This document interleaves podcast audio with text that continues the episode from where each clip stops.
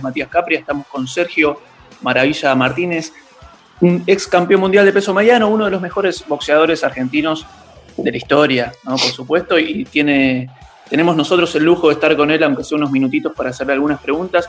Hicimos la entrevista en torno eh, al curso online que estás dando de boxeo, pero primero te quería consultar cómo te está tratando la cuarentena en Madrid. Si te dijeran eh, hace cinco años, por ejemplo, que en 2020 ibas a estar en Madrid, encerrado en tu departamento o en tu casa, haciendo una cuarentena y preparando un curso online, ¿qué hubieras pensado en ese momento? Una locura. Cinco años no, cinco meses.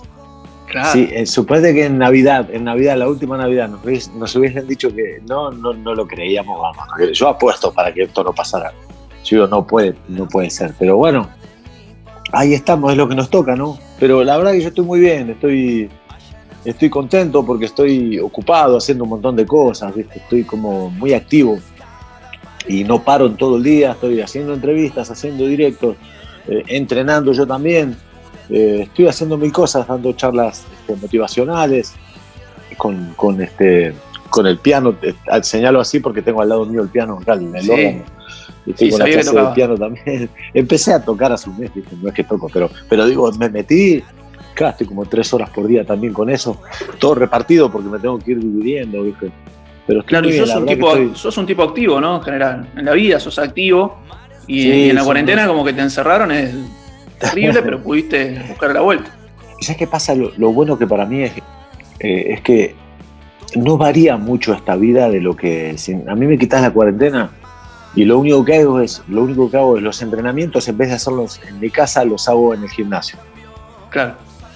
Y después me quedo en casa 20.000 horas, tengo el patio acá tranquilo, tengo el salón de casa, es decir, tengo las comodidades justas, las que necesito, y Bien. no, no me hace falta más, la verdad. ¿Y, y allá en Madrid, en España, sos Maravilla Martínez o sos Sergio? Sí, no, en, todo- en todos lados. Este, Sí. Claro, Pero claro, la que gente, ¿cómo te trata en la calle? En la calle es muy, muy tranqui, acá es este, distinto. Acá es distinto, la gente es muchísimo más tranquila. Como me ven así, me conocen, no, soy conocido como Argentina, pero, pero cuando me conocen me miran así como, como se, se codean entre ellos, ¿viste? Y, y poco más, no, no, no, no vienen casi a- por ahí de lejos, te saludan así, te campeón, te dicen nada más. La gente es, es distinta, es, hay otra, otra cultura. Claro. Te he visto mucho en Instagram, además de los vivos que haces casi todas las noches, que te quedas hasta muy tarde en la madrugada, ¿no? Sí, señor, Eh. a las tres más o menos, sí. Y te he visto que estás este, preparándote a pleno, ¿no? Con la actividad física. Bueno, lo decías recién, estás entrenando. ¿Cómo te sentís vos físicamente? Muy bien, la verdad que, bueno, este, este, esta cuarentena se, este, eh, no- nos frenó a todos. Es decir, yo venía entrenando del 1 al 10 un 9, porque ya tenía el combate el 6 de junio, ya estaba.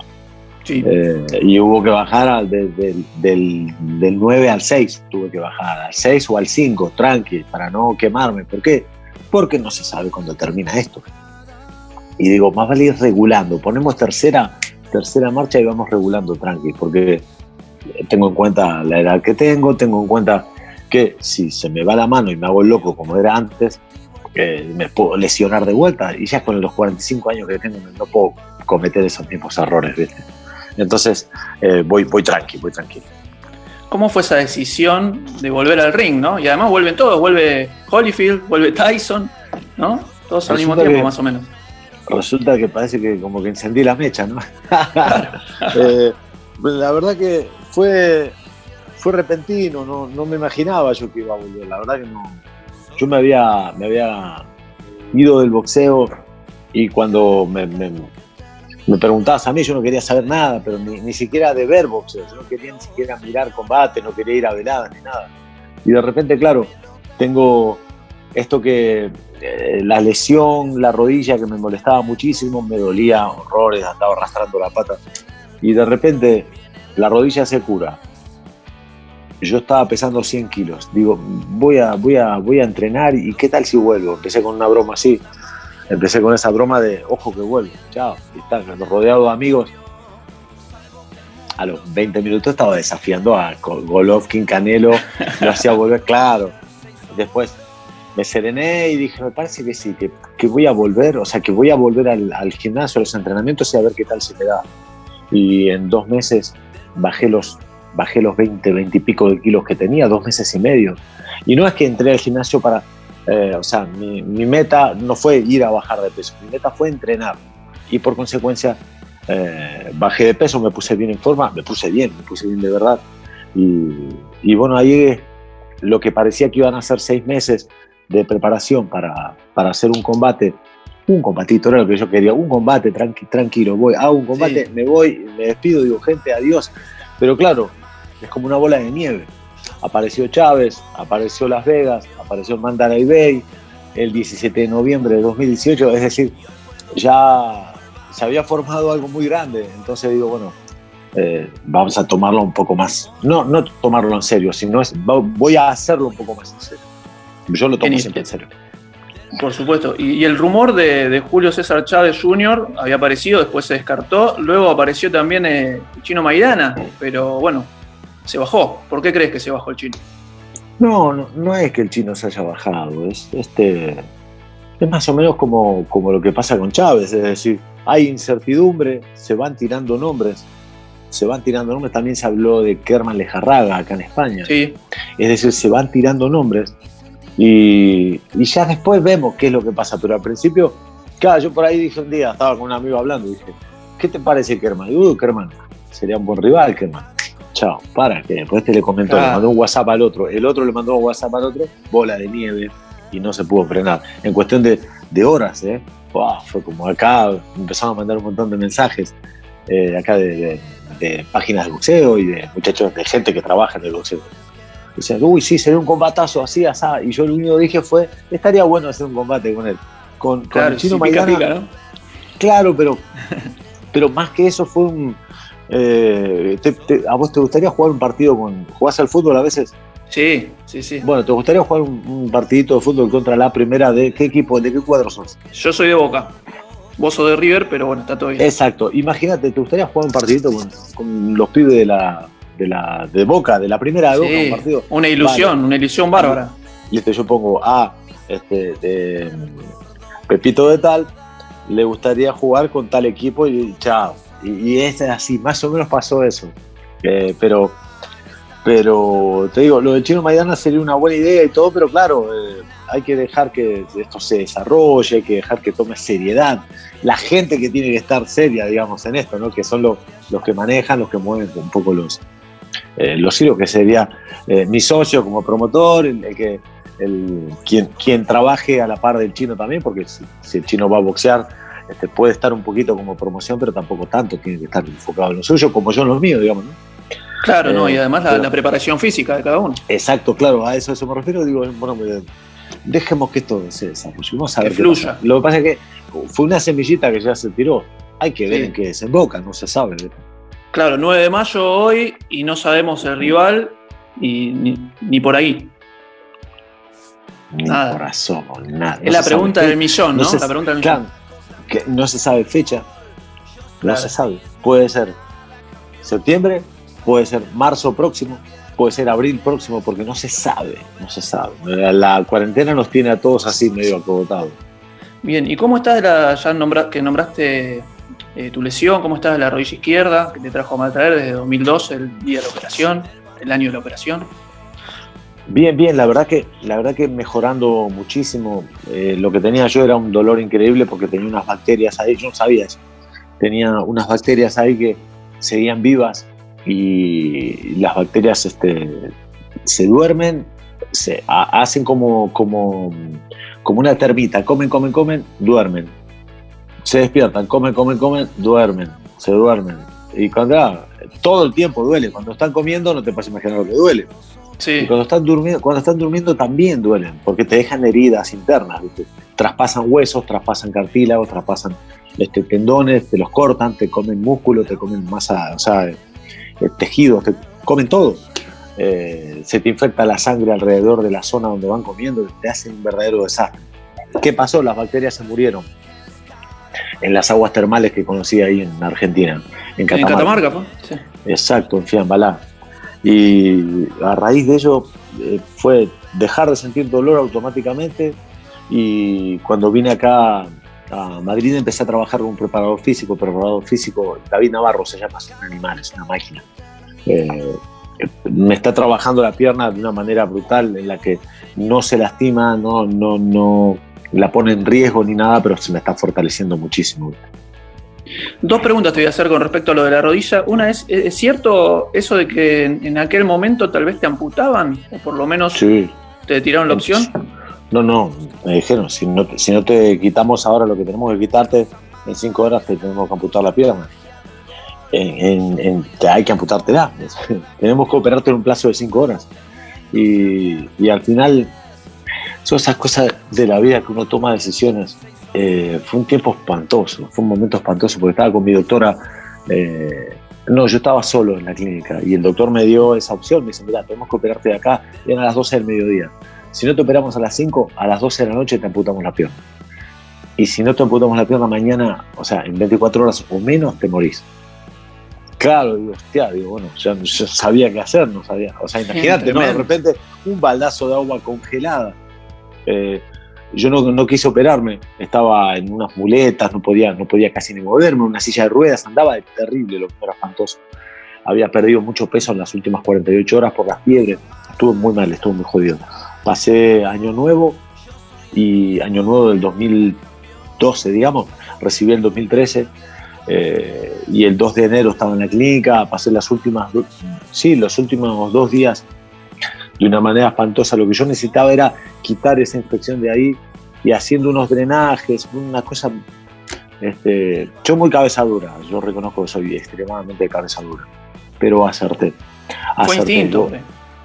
Sí, estuve, no sé, una cantidad de horas increíble, pero increíble, es decir, todo el día y toda la noche sin poder dormir estuve haciendo trabajos de drenaje. Yo soy, estudié masajes hace años y sabía, sabía, no sé hacer eso. Y le di, le di, le di, estuve una cantidad de horas increíble, tenía la pierna así, pero no de inflamación muscular, sino de todo el líquido sinovial que se va por ahí, porque se iba por la parte de atrás de mi rodilla. Tenía cortada, tenía roto lo que es como una cápsula, como una bombita, como una bolsita chiquitita. Eso es, este, no me acuerdo cómo se llama. Eh, bueno, la cápsula de líquido sinovial, que el líquido sinovial lo tenemos en todo el cuerpo. Eh, se rompió detrás de mi rodilla y empezó, el pie se quedó así hinchado, pero así de gordo, digamos, pero así te, no te miento, o sea, más grueso que mi cuádriceps, el, el tobillo. Y no es inflamación muscular, es líquido que tenés, ¿viste? Entonces yo decía, ese líquido lo tengo que quitar de ahí. Claro, el líquido seguía saliendo y yo empecé a darle y a darle suavecito, trabajando todo el día, toda la noche.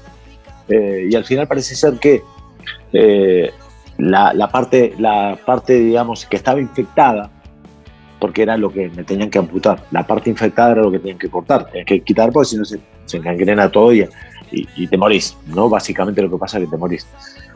Eh, se ve que lo saqué, lo saqué y me dijo, no, me dice, lo despediste por orina, seguro, me dijo el médico. Y una, con una frialdad y una tranquilidad, me dice, no puedo creer que te haya pasado esto, no puedo entender cómo es que lo hiciste o cómo es que pasó, no entiendo, me dice, pero tiene que haber una manera en que la infección se te haya ido Dice, porque se te podía haber ido al corazón y no lo frenás. Y dice, te morís instantáneamente. Bueno, esas cosas de la vida, papá. Claro, a nivel de, no solo a nivel salud, a nivel deportivo también volviste a, vivir, digamos. sí, sí, sí. Lo de, lo de Catamarca, lo de Catamarca y las aguas termales, eh, ¿lo consideras algo milagroso? ¿Vos crees en Dios o simplemente no? No, para mí es eh, claro, mi, doctora me dice, déjame que voy a estudiar un poco eso. Mi doctora es una crack, la osteópata mía, Raquel. Me dice, voy a estudiar un poco. Y cada ella trabaja en Estados Unidos, trabaja en Inglaterra, en Alemania, va, da cursos, da clases, da charlas. Y contactó con gente argentina y pidió toda la información de qué tienen, cuáles son los componentes del agua de Fiambalá. Bueno, el agua de Fiambalá es agua eh, volcánica. Y uno de los componentes que tiene mata justamente, fue, me dice, uno de estos tres componentes es lo que tiene que haber matado las bacterias. Yo tenía un estafilococo y un streptococo. El estafilococo infecta la sangre, el streptococo es una termita que va a la parte dura, a la parte sólida, del, es decir, ataca, es como una, como una caries, ¿viste la caries? Que la caries perfora toda la muela, bueno, hace exactamente el mismo trabajo en donde se, en donde se quede alojada, digamos. En mi caso, en la rodilla por la infección en la operación. Eh, me dice, las bacterias se murieron, Sergio. El agua volcánica se ve que tiene un componente que la mató, dice, ¿por qué no? Si no, no me entra en la cabeza, no, no entiendo. Bien, bien. Eh, sí, me quería sacar esas dos inquietudes con respecto a la rodilla y ahora eh, estuve leyendo en una entrevista que te hicieron, dijiste una frase, bueno, vos sos muy motivacional, de hecho das muchas conferencias, charlas que tienen que ver con eso, pero una de las frases que dijiste fue, ser derrotado y ser fracasado no es lo mismo. Y yo te quería preguntar cómo ves vos que se vive el deporte en la Argentina, no solamente en el boxeo, sino en general, ¿no? No, sé si sos un amante del fútbol en sí, pero en el fútbol pasa mucho esto de que el que no gana no sirve. Claro. Lo que pasa es que somos muy exigentes, los argentinos somos muy exigentes con los resultados, somos resultadistas. Gana es el mejor, pierde es el peor. Y eso te mata, ¿viste? Eso te mata, porque le quita le quita amor, le quita pasión, le quita la parte bonita del deporte. No se puede querer a una persona solo porque gana eh, y no se le puede odiar porque pasa a perder. No, no se le puede exigir a una persona que gane, no se le puede exigir a nadie que gane. Creo que no sé si fue ayer en una entrevista o anoche con Leo que dije, y se me ocurrió esta tontería y digo, mirá, claro, eh, yo estoy seguro que el Pipita Higuaín hubiese querido meter todos los pelotazos que la tiró a la tribuna. Estoy seguro que lo hubiese querido meter. Él hizo todo lo posible. Se entrenó, pasó este, etapa fuera de su casa, de su familia, centrado con el entrenador, con el equipo y todo por querer meter esa pelota. Y, la pateó afuera porque la pateó afuera, porque hay, hay cosas que no son, no son manejables para nosotros pero el esfuerzo del Pipita fue brutal, ¿viste? Y eso, eso, sí que, eso sí que es valorable. Lo que no es exigible es el resultado. Si, si vos no te esforzás por revertir una situación, vos sos parte del problema. Y eso los argentinos, muchos argentinos, no todos, muchos argentinos no lo vemos o no lo ven. Este, se le exige a una persona que gane, no ves que se está dejando la vida, que no duerme en los últimos no sé cuántos días y que le está doliendo el alma y que está no solo cansado, sino que está mentalmente agotado, estresado, que, le, está jodida esa persona y le estamos exigiendo que gane. No, hay que, hay que, tenemos que ser un poco más, este, más sensatos. Creo que ya se trata de sensatez nada más, eh, con esto de valorar el esfuerzo que está haciendo la persona. El resultado, si sale positivo, genial. Si tocó perder, tocó perder para mí perder no es fracasar, fracasar es no esforzarse. Si el pipita no se esfuerza y, la gente se enoja, ahí sí que la gente tiene razón. Porque decís, mira, te pusieron cuando hay 42 millones de pibes que se están rompiendo el alma por tener tu puesto y vos no te esforzaste, pero el tipo se esforzó. Digo el pipita por bastante pipita, por ponerte un ejemplo, solo que, que mucha gente lo putea por el pipita. Claro, sí, el exitismo. extraordinario. El exitismo es, terrible, bueno, en todos los deportes. Yo te ponía el ejemplo del fútbol porque tal vez es lo más visible acá en la Argentina. Eh, yo creo que ahora todo el mundo quisiera volver ¿no? a jugar al fútbol y está encerrado en la cuarentena. Imagínate que eh, ya a nadie le importaría, aunque sea perder por goleada, con tal de volver. Pero... Es verdad, eh, es verdad. Ahí el resultado queda aparte, exacto. claro, pero bueno, en tiempos normales hay un exitismo tremendo y que también lo, lo genera mucho periodismo. Por lo menos yo desde, este lado lo veo también. Sí, qué sé yo, es un poco todo, ¿no? Es el, periodismo sociedad, sociedad periodismo, que se retroalimenta. Creo ¿Y vos este pensamiento, lo, este pensamiento lo tenés desde que sos muy chico o te surgió más de grande? Porque cuando tenías más o menos 19 años te, te apodaban el mudo, el raro también, lo, lo contás siempre, y tal vez es porque eras muy tímido, eh, no sé si tenías estos, estos valores ya en la cabeza, en el corazón. Sí, creo que hay una madurez, este, creo que hay todo es un aprendizaje, ¿no? Yo antes era, me decían el mudo porque no hablaba absolutamente, absolutamente con nadie, no hablaba, era tímido, tenía mis problemas, no sé, tendría mis traumas, supongo. Eh, y no, no podría superarlos, qué sé yo, no podía, no podía hacerme, como quien dice, hacerme con el control de, mi vida. Yo iba y, bueno, trataba de, de encajar en algunos sitios, pero no, me costaba muchísimo encajar porque no sabía cómo hacer para encarar eso. Siempre fui, siempre fui un tipo raro, lo reconozco eso. Eh, pero con el tiempo uno va... A mí me pasó que el boxeo me ayudó, el boxeo me hizo encontrar, como quien dice, la propia identidad mía, o sea, me dio, me dio la seguridad que otra cosa no me la dio. O sea, nunca antes, nada, nunca, jamás me dio la seguridad que me dio el haber sido boxeador.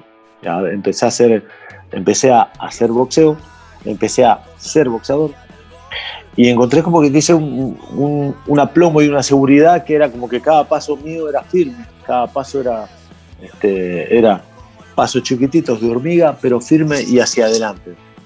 Y, eso te va transformando internamente también. Me dio ahora, no, ahora, ahora hablo hasta por los codos. Eh, y es, hablo, ¿Fuiste al otro extremo? claro, ahora me fui al otro lado. Trabajo dando charlas motivacionales, hago stand-up, monólogos, escribo poesía y la digo recito poesía. Me fui para el otro lado. pero, pero eso es parte de del crecimiento y de la madurez. Creo que es eso. Bueno, no te quiero robar más minutos. Quiero mencionar el tema del, curso online de boxeo. Uh, el curso, sí, está buenísimo el curso. Hay mucha gente ya que se apuntó. La primera la primer clase es gratis. Está en maravillamartinez.tv, maravillamartinez.tv y en España es maravillamartinez.tv. Son 14 clases, o sea, está dividido en 14 clases, iban a ser 8, pero iba a ser demasiado intenso por cada una de las clases. Mejor dividirlo como lo hicimos en 14. Eh, está la explicación técnica, de técnica a poco, de técnica a poco, porque cada uno tiene su propia técnica y, como se, como, digamos, para mí hay cosas más importantes que la técnica. No, importa, obviamente, tenés que tener una técnica básica. El ABC lo tenés que tener. Eh, pero hay otras cosas que son eh, fundamentales, cruciales, como el, manejo de táctica y estrategia. táctica y estrategia es lo que tenés que comprender como para saber cómo encarar un, combate, una competencia. Eh, teniendo táctica y estrategia y una buena, eh, o sea, táctica y una buena estrategia, la pelea te, te estás metiendo el triunfo en el bolsillo y si no, por lo menos te estás metiendo el buen trabajo en el bolsillo, más allá, porque por ahí te toca un rival mejor y te gana, un rival que, que, haga un trabajo mucho mejor que vos, con mayor concentración y te puede superar, sí, pero que no sea porque vayas eh, carente de, tácticas, carente de ideas. Yo lo que hago en el curso es tratar de darle ideas a la gente. Y también hablas de la salud, ¿no? Aprendes a, cuidar la salud dentro del boxeo. Exacto, sí, sí, por en el boxeo. Eh, con esto de los resultados y el exitismo y estas cosas de no, no, no, tenés que ir a buscar el triunfo y el triunfo se busca, sí, pero no de la manera en que te lo dicen. El, boxeo no es ir hacia adelante y el boxeo no es ir a golpear. Es todo lo contrario. Sé que suena raro lo que digo, pero a mí me fue bien. A mí me fue bien. Y boxeo 20 años y perdí tres veces nada más. Y si me fue bien a mí, le puede ir bien a cualquier persona. Entonces yo lo explico y digo, mira, a mí me salió, esto me salió perfectamente. Fue de puta madre. Perdí solo con tres campeones mundiales. Un tiempita, eh, lo que se diría. Exacto, y hay que saber manejar en esto que, saber interpretar primero lo, primero en el boxeo. Lo más importante es no recibir golpes. No, no es lo más importante, es lo único importante, no recibir golpes. Después tenemos atrás viene el triunfo, ya después buscaremos cómo ganar. Pero si vos, ¿te acuerdas de Grigol de los 80? Sí. ¿Te acuerdas que a Grigol no le hacía goles nadie? y el equipo estaba en, primera, estaba en primera siempre. Ahora te hacía, eh, Ferro te hacía un gol. Se terminó el eh, partido. Chao, no le hacías un gol ni a palos. Entonces, ¿qué, ¿qué era lo mejor que tenía Ferro? La defensa. El Ferro de Grigol era brutal porque no. hay, ah, no sé, hay equipos como qué Boca, River o San Lorenzo Independiente que por ahí ganaban 4 a 1, 5 a 1, 0 a 0, 1 a 1, 1 a 0 con Ferro. ¿Y qué es eso? Porque prima la defensa. En el boxeo tiene que ser igual. Lo importante es que no te golpeen. El día que te retires del boxeo y tenés 40 años y vos ganaste 1 a 0 cada combate, como Mayweather, 1 a 0 cada combate, 2 a 0, te ganas siempre por uno, un poquito más nada más. Eh, no hace falta arriesgar, no hace falta ponerte tu salud ni tu cara en juego para nada. O sea, al contrario, justamente es todo lo contrario. Y eso es lo que trato de, de predicar en el, en el curso. Ahí estuve viendo los ítems y me llamó mucho la atención en el round 11 uno que dice un truquito de Mike Tyson. Pero bueno, no sé si lo podés contar por acá. Ay, acá no lo puedo contar. Bueno, bueno, pero lo recomiendo para la gente porque me. Sí, Tyson, Tyson, mucha gente. No, pero esto Nada, nada, sí, te lo digo, para, desarrollemos, desarrollemos. Este, Tyson, Tyson te pegaba y te mataba, ¿no? Te chocaba un coche, parecía, ¿no? ¿Y qué era lo mejor que tenía Tyson? ¿Que te pegaba y te mataba? No. Lo mejor de Tyson en la mejor época era la defensa. Por ejemplo, buscar hay una secuencia de un combate con Trevor Berbick. Trevor Berbick, campeón mundial también, un pedazo de animal, un mostrenco de 2 metros por 2 por 2 por 2 o por 4 por 4 por 4, un pedazo de bestia. Hay una secuencia de Tyson, eh, Tyson avanzando, Berbick retrocediendo y tirando golpes, 16 golpes de Berbick, 16 golpes consecutivos de Trevor Berbick, no pegó uno. Tyson tiró un cross, uh, y a dormir. Eh, primero se armó en la defensa, primero Tyson se armaba en la defensa. Pegarle a Tyson en los años 80 era, rozaba lo imposible. Encima te pegaba él y bueno, te pegaba Tyson que te, volteaba un, buey, un, un cebut, le pega una mano y lo, partía al medio. Encima eso tenía eso. Pero claro, él se apoyaba en la defensa. El trabajo que tenía Tyson era defensivo al 100%, con un contragolpe brutal. Eh, entonces, lo que veíamos de Tyson siempre era que metía una mano, metía una mano y se acababa el combate. Y era lo que pasaba. Claro, pero no veíamos el trabajo previo. El trabajo previo es defensivo y la defensa se, apoyaba en la defensa. Y sé que lo que digo, algunos me dicen, no, está loco, Tyson salía y atacaba. Sí, salía y atacaba cuando veía que los rivales ya, cuando estaban intimidados de entrada. Ahora, cuando veía rivales que querían golpearlo, bueno, Tyson se armaba, tranquilo, empezaba a trabajar en su defensa y contragolpeaba y hay otros truquitos más. Listo. Muy bien, los vamos a poder ver en www.maravillamartinez.tv. Eh, que la gente se inscriba. Ya hay muchos, ¿no? Que están inscritos. Hay muchos, sí, señor. Eh, por suerte, la primera clase es gratis. Esa la vamos a ver hoy. Eh, y la última, con esta me despido. Sí, ya te saludamos y te agradecemos. en nombre de todos, si no te gusta lo que digo, FM La Tribu 88.7. Muchas gracias a Mailén Benítez, que es nuestra productora y que pudo conseguir tu contacto y bueno, la comunicación. Eh, y la pregunta es si pensás que la sociedad argentina se siente identificada con vos. Me refiero en todas las clases en general. Sí, sí, yo creo que sí, bastante gente de, diferentes clases se siente bastante, no sé si identificado o representado, no sé qué será, si es identificado o representado, bien representado. Pero algo de eso hay. Sí, porque mucha gente, yo salí de donde salí, salí de un barrio que es una villa y es extremadamente bajo, con, las carencias y necesidades que tiene, ¿no? Eh, después me pasó de ir escalando en, digamos, a nivel social.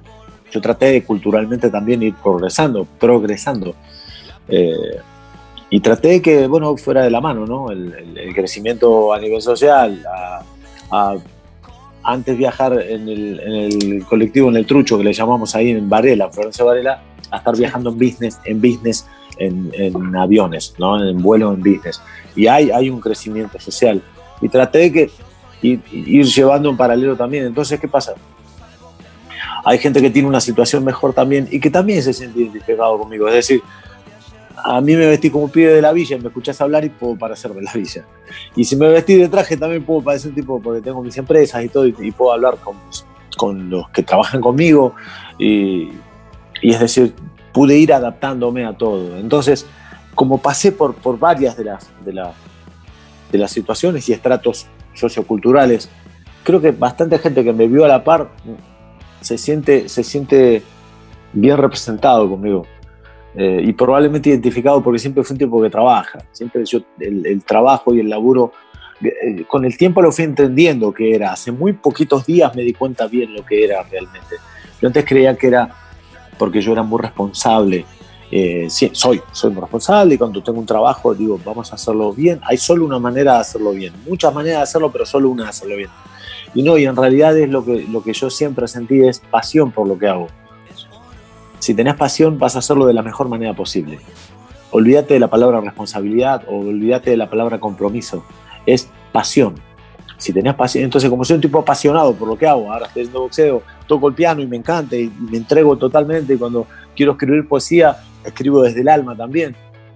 Entonces la gente que por ahí escribe eh, dice, mira este loco, estás, estás poniendo el alma cada vez que escribe. Que me ve boxear también, a mí se me ve boxear y es muy difícil imaginar, imaginarme a mí boxeando sin ganas, sin pasión. Es difícil, es difícil. Y, lo mismo me pasa en, me pasa en otros ámbitos. Entonces, entonces mucha gente que es apasionada justamente me mira y dice, este flaco, va flaco, bueno, mira este loco, de puta madre, la, pasión que le pone, me gusta. Y, mucha gente sí que se siente, se siente identificado. Sergio, te agradezco muchísimo ¿eh? el placer de, haber estado conversando con vos. En lo personal, es un, un, lujo, no lo puedo creer. Y bueno, por supuesto para el programa, para todos los oyentes, si no te gusta lo que digo, que nos escuchan todos los lunes a las 18 horas, va a estar saliendo la entrevista y por supuesto también en, versión audiovisual. Así que muchas gracias Sergio y la, mejor de, la suerte, de los éxitos para todo lo que se viene y para la pelea, la contienda, cuando tenga que ser. Cuando tenga que ser, que ojalá se dé, ojalá se pueda dar. Si no se da, no se dará. Yo lo intenté, pero ojalá se pueda dar. Papá, te mando un abrazo, viejo. Un abrazo, gracias. Muchas, viejo. Muchas gracias. Estaba con nosotros entonces Sergio Maravilla Martínez, ex campeón mundial de peso mediano, uno de los boxeadores argentinos más importantes de la historia. Estuvo con nosotros en el aire, nos dimos este lujo. Mi nombre es Matías Capria y bueno, nosotros seguimos con mucho más si no te gusta lo que digo.